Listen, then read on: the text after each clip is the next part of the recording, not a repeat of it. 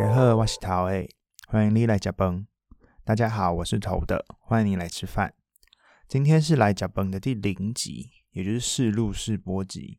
在今天的节目里面，想要跟大家来分享为什么我想要开始做这个节目，跟这个节目为什么会叫做这个名字，还有接下来的我想要对于节目的一些规划。那首先是为什么叫做来加崩？嗯，这跟我自己现在的状态有一些关系。我现在是在呃荷兰生活。那我从呃二零一七年的时候来这边念书。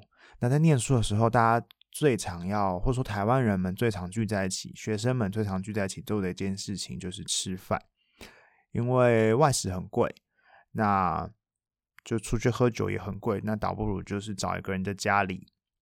大家一起就是吃饭、喝酒、聊天，所以来吃饭是一个我很常来加崩，是我很常跟身边朋友们说的一句话。因为我很喜欢跟大家聚在一起，很喜欢，我也很喜欢煮东西，所以对我来讲，煮东西、吃东西都跟记忆很有关系，记忆也跟故事有有所连接，所以这就是为什么叫做来加崩。那。嗯，对于台湾人，对于台湾人来说，吃饭也是一件很重要的事情。我们最常问的其实是“加爸不”，在我们碰到每个人的时候，所以这是为什么我会叫做“来加崩”的原因。希望透过吃饭或是食物来作为一个对话、聊天开始的地方。那想要做这个节目的最大的主因是。其实一开始是想要有一个机会去说那些我所谓不成功或者是失败的故事，重新去讨论不成功或者是失败，是我来呃荷兰，或者说我出国开始念书，甚至是生活工作之后，很大的一个念头或者是想法。很多时候，我们在网络上，不管是在看 PPT 的留学版，或者是看 d c a r 现在年轻人比较多用的是 d c a r 的平台的时候，其实很多人都在上面在讲说：“哦，我好焦虑，我不知道怎么跟西方人相处，哦，我不知道怎么跟旁边的人交朋友，我书都念不完了，我不敢去上课，因为我怕被老师点到名，我不知道应该要说什么。”可是我们不会在。其他的，或者说我们不，我们不不见得会在和一般朋友聊天的时候提到这件事情。我们并不讨论这件事，好像大家都要看起来很好。嗯，我可以念书，我可以交到朋友，然后看起来很照。嗯，也不一定看起来很照，就是看起来过得好好的。那我想，这当然也是。我们一个报喜不报忧的习惯，可是我有一个感觉是在这样子的期待底下，我们就越来越……呃，我指的我们是在在海外的，不管是留学生们，或者是在海外生活的台湾人们，我们好像就要试着去维持一种形，维持一种形态，维持一个状态，是我们是好的，可是。生活也不本来就不是一帆风顺，出国出没有人说出了国就会变好，对，所以我一开始是很希望可以找到其他的朋友们一起来聊一聊，大家在海外生活有哪些不开心、不愉快的事情。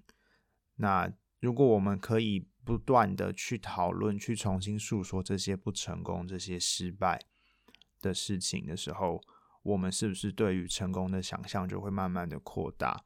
那大家在所有事情的选择上就不会再这么的单一，或是受到局限。这个是一开始很想要做的一个最主要的题目。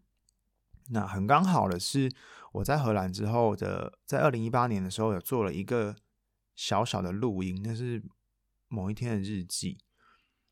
那个时候也是论文的后半段了，写在开始在写论文的时候，那那个时候我跟班上的同学们其实有一些状况，自己念书有一些状况，影响到朋友之间的关系，那其实就很少跟人家说话了。回到宿舍之后，呃，室友们大家也都忙，各各自都关在房间里，不太会在共同空间里面一起聊天或者是说话，所以那一天其实已经很久没有讲话，或是我一天讲不到十句话吧。